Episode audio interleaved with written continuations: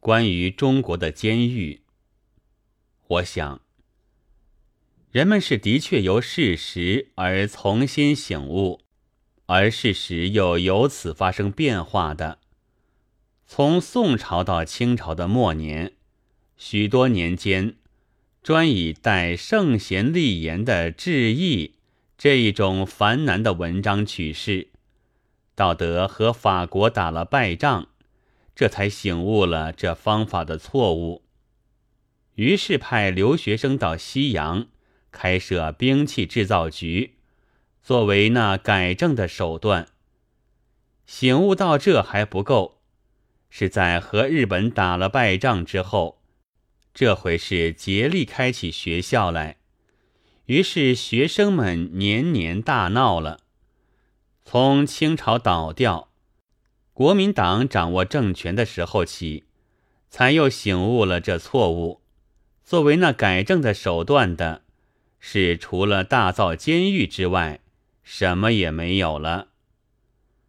在中国，国粹式的监狱是早已各处都有的，到清末就也造了一点西洋式，即所谓文明式的监狱。那是为了是给旅行到此的外国人而建造，应该与为了和外国人好互相应酬，特地派出去学些文明人的礼节的留学生，属于同一种类的。托了这福，犯人的待遇也还好，给洗澡，也给一定分量的饭吃。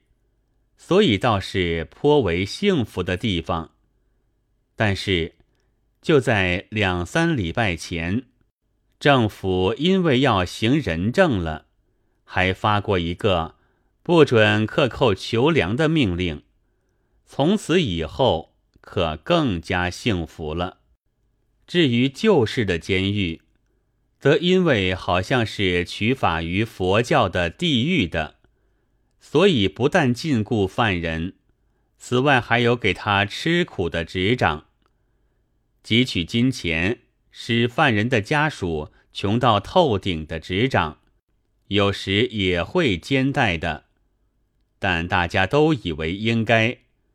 如果有谁反对吧，那就等于替犯人说话，便要受恶党的嫌疑。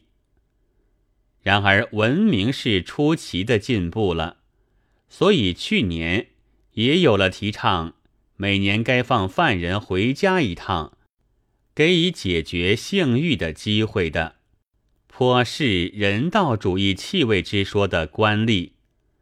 其实，他也并非对于犯人的性欲特别表着同情，不过因为总不愁竟会实行的。所以也就高声嚷一下，以见自己的作为官吏的存在。然而舆论颇为沸腾了，有一位批评家还以为这么一来，大家便要不怕监牢，高高兴兴的进去了，很为世道人心愤慨了一下。受了所谓圣贤之教那么久。竟还没有那位官吏的圆滑，固然也令人觉得诚实可靠。然而他的意见是以为对于犯人非加虐待不可，却也因此可见了。从别一条路想，监狱却也并非没有不像以安全第一为标语的人们的理想乡的地方。火灾极少，偷而不来，土匪也一定不来抢。即使打仗，也绝没有以监狱为目标实行轰炸的傻子。